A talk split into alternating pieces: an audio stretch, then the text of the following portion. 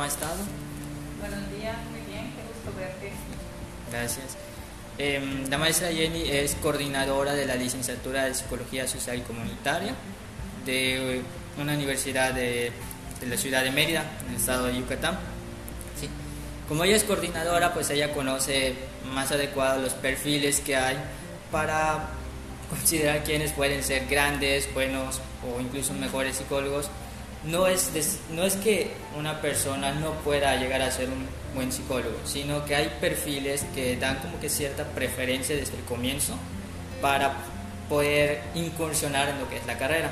Entonces vamos a conocer un poco más sobre los perfiles que, que hay, cuáles son los más adecuados e incluso si es posible que alguno no sea como que adecuado y que requiera de un proceso de transformación de su personalidad, de su perfil, para poder incursionar en lo que es la carrera de psicología.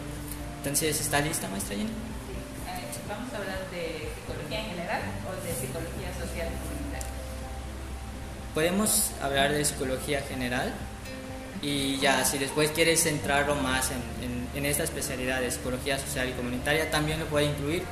O sea, esto es para quienes tengan interés ya en esta rama pero pues como va a ser un poco, público un poco más abierto, pues también considerar a otros que tengan como que iniciativa por la educativa, por la organizacional.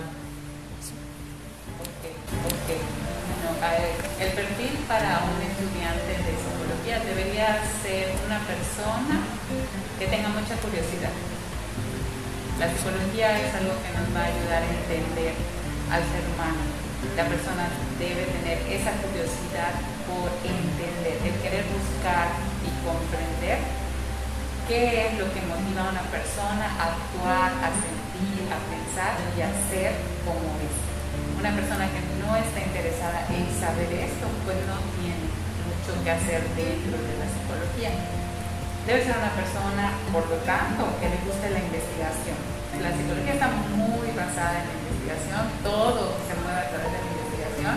La investigación se hace desde diferentes perspectivas, puedes hacer investigación desde tu parte clínica, investigación desde tu parte educativa, investigación desde tu parte eh, social, pero siempre hay una investigación detrás, siempre debes estar buscando qué hay para poder dar las causas y poder ayudar a, la situación, a las personas o a lo que se requiera.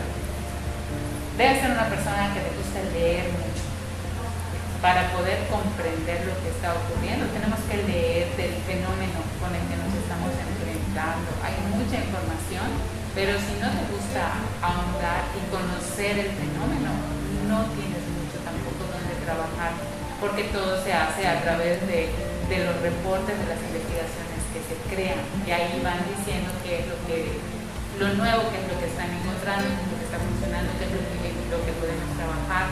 Tienen que ser una persona que le guste mucho, mucho leer. También tiene que ser una persona que tenga un amor por el ser humano. Una persona que sea que haga juicios muy rápido o que no le guste tratar con personas, no está en el lugar que, le corresponde. ¿Por qué? Porque siempre vamos a estar trabajando con personas y se requiere el, el amor hacia la persona y el, al amar a la persona hay que verla por lo que es, más allá incluso de lo que la persona crea que es.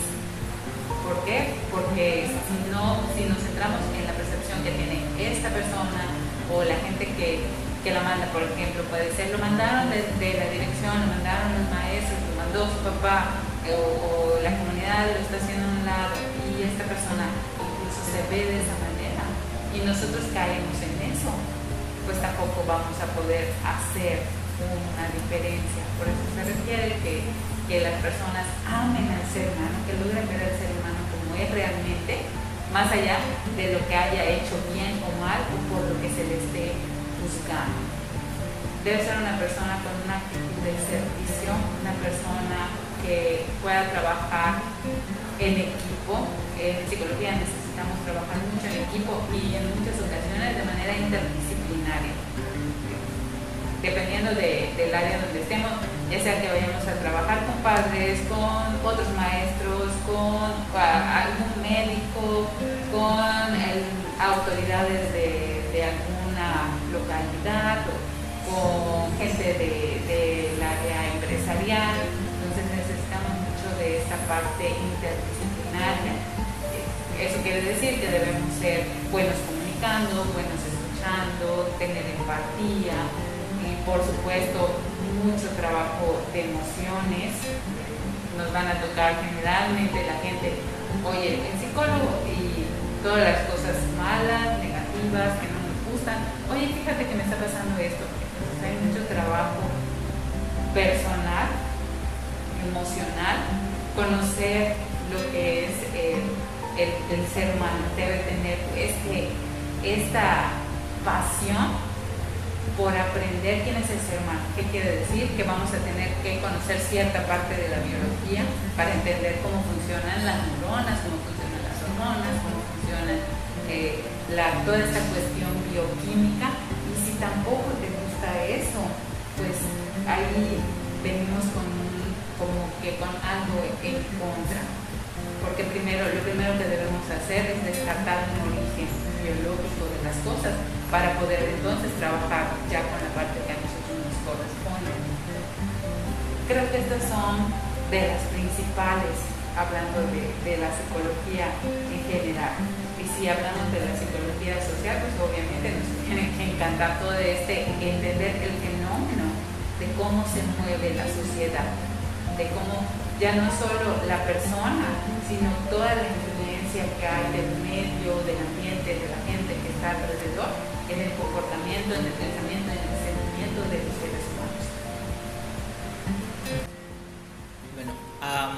comienzo de, la entrevista hice la mención de que había como que un proceso de transformación. Eh, usted ha mencionado muchísimos aspectos, desde trabajar con uno mismo, la parte emocional, la parte empática y todo esto. ¿Cómo considera usted que es como que ideal o tal vez no existan fórmulas, ¿no? Pero sí como que el proceso de transformación que debería tener un estudiante reciente en la carrera a cuando tiene que salir de la misma. Cuando entra tiene sueños, ilusiones y muy poca idea de lo que realmente van a encontrar, ¿no? Y también por la edad, pues todavía están en un proceso de maduración el ser humano requiere muchos años para madurar a nivel cerebral. Incluso hay especialistas que hablan de 30 años, de llegar hasta los 30 años para lograr realmente una maduración a nivel cerebral. Obviamente en el proceso pues van los alumnos creciendo y el cerebro también va madurando y eso les va permitiendo pues tener otras características. Esta es una parte, el tiempo solito al ir creciendo pues va le va haciendo su trabajo. Actualmente las carreras están siendo muy cortas el tiempo. Por ejemplo, yo estudié cinco años, tú estudiaste cuatro años y hay gente que está estudiando tres años, dos años. ¿Qué es lo que ocurre? Que no les da el tiempo de terminar de crecer, ni a nivel biológico ni a nivel social. ¿Qué es lo que ocurre? que ustedes van observando a sus maestros y la interacción con los maestros los va moldeando.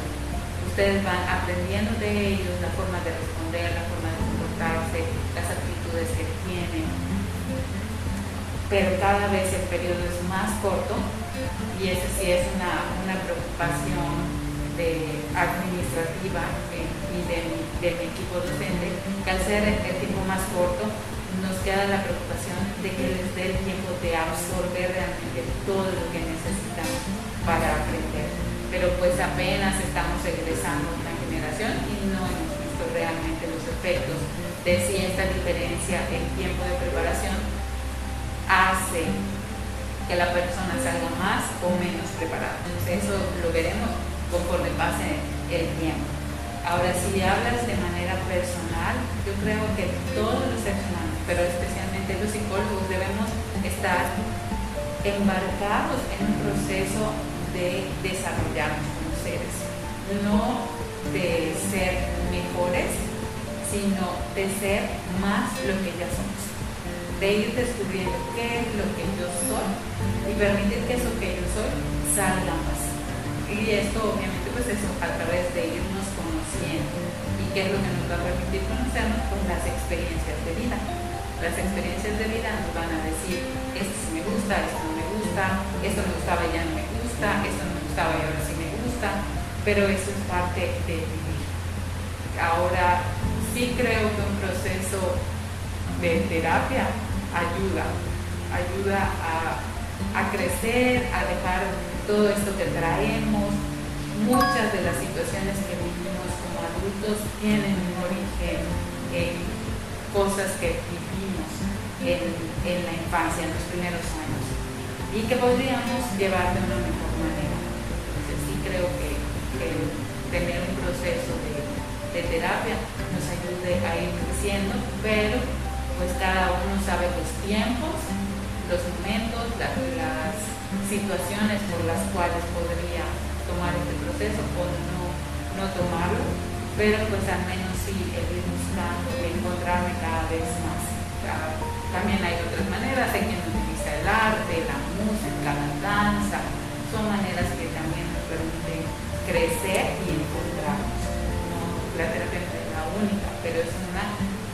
sabemos para dónde, pues es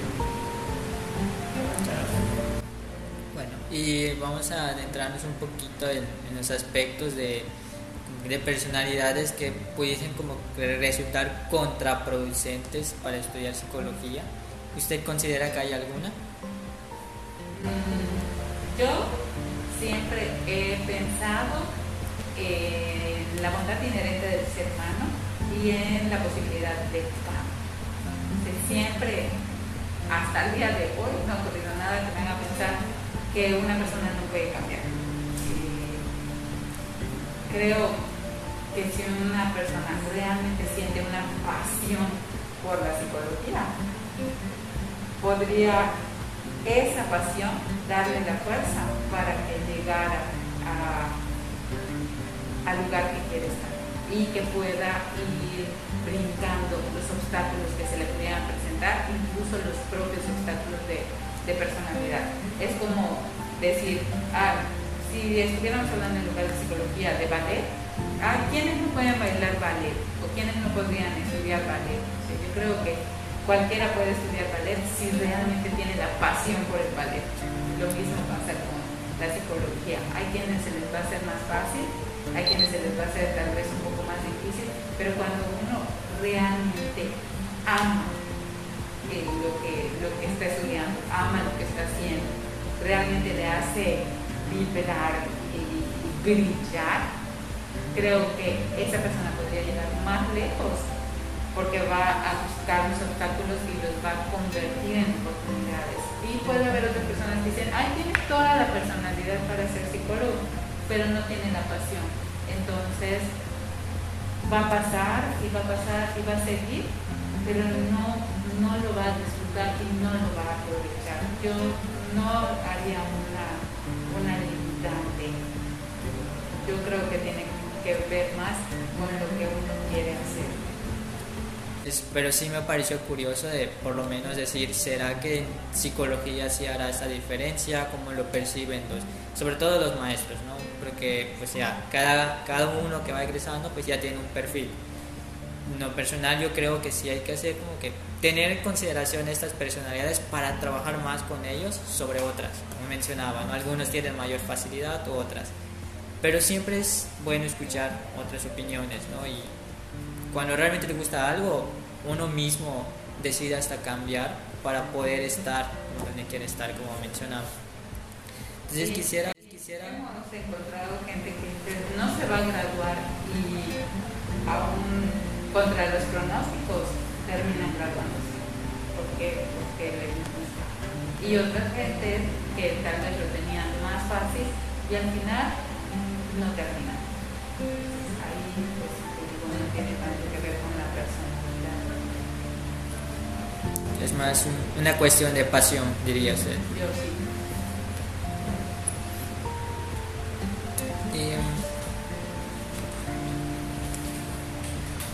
voy a, ver, aquí tenía las últimas dos. Ok. Para ir cerrando quisiera hacerle una pregunta más ya le había comentado de que íbamos a empezar un poco de lo general y después íbamos a centrando en lo que era la especialidad en social y comunitaria. ¿Cómo cree que usted una persona o un estudiante de psicología va definiendo hacia dónde se quiere dirigir? O sea, ¿qué especialidad tomar? Digo, cuando, cuando empiezan, al menos lo que he ido viendo, muchos empiezan con la idea de la parte clínica, porque es la parte más conocida. O sea, como que, ¿quién es el psicólogo? Hay que tratar a los locos, ¿no? Esa es como eh, la idea que tiene la gente.